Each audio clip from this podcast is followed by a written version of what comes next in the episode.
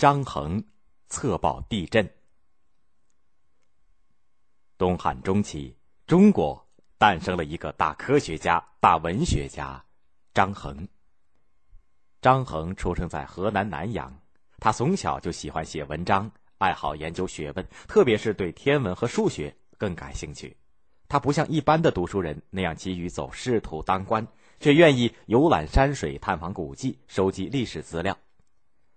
张衡到了中年，他的名气越来越大，连汉安帝。都听到了，专门派人驾车把张衡请到京城去，任命他在宫里做郎中，也就是管理车骑门户的官员。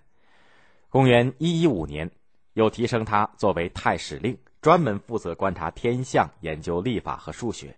这个职务很合张衡的胃口。从此，他在太史院里潜心研究，常常在夜深人静的时候实地观察天象。为了弄清楚天上究竟有多少颗星星，张衡整夜整夜的仰着头数啊数啊。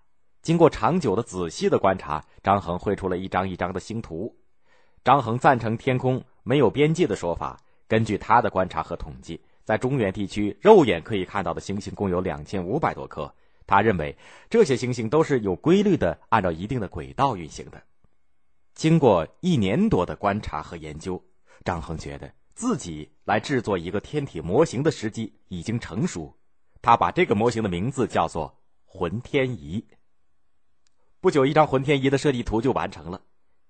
张衡先用薄的竹片做了一个模型，在竹圈上刻上了各种各样的刻度，表示太阳、月亮以及各颗行星的运行轨道。竹制的模型做的十分准确，张衡请来了工匠，就照着这个样子铸成了铜制的浑天仪。公元一一七年，世界上第一台浑天仪诞生了。它有南北两极，刻有赤道、黄道、二十四节气等等。一千八百多年以前就能够建造出接近于现代天文仪器那样的科学模型，是多么了不起呀！张衡的另外一个贡献就是他发明的可以测报地震的地动仪。在张衡生活的那个年代里，中国经常发生地震。光是京城洛阳以及甘肃一带，在五十年里就地震了三十多次，造成了大量的人员财产的损失。当时人们对地震整天怕得提心吊胆，帝王和百姓们都求神拜佛，祈求上天保佑。可是张衡不信这一套，他一边仔细的记录着每次地震的方位、强度、破坏程度等等的资料进行研究，一方面想着如何制造出一种可以测报地震的仪器来。为此，张衡日思夜想，有段时期茶饭不香，彻夜难眠。一天，张衡乘坐车马外出，一路上还是在思考着那个地震的预报仪。突然，车夫一声吆喝，马车来了一个急刹车，张衡的身子不由得往前一冲，差一点掉到了车子外面去，把张衡吓出了一身冷汗。这一冲不要紧，倒给张衡的思路冲出了一个闪光点。嗨，地震是瞬间发生的。就好像刚才的急刹车一样，只要抓住这一瞬间的震动，不就可以达到测报的目的了吗？张衡立刻吩咐车夫调转车头赶回家去。经过无数个不眠之夜，绘了不知多少张草图，地动仪的正式设计图完成了。张衡请来工匠，用木头做了一个模型，试验准确以后，再用铜铸造。公元一三二年，世界上第一台能够测报地震的地动仪。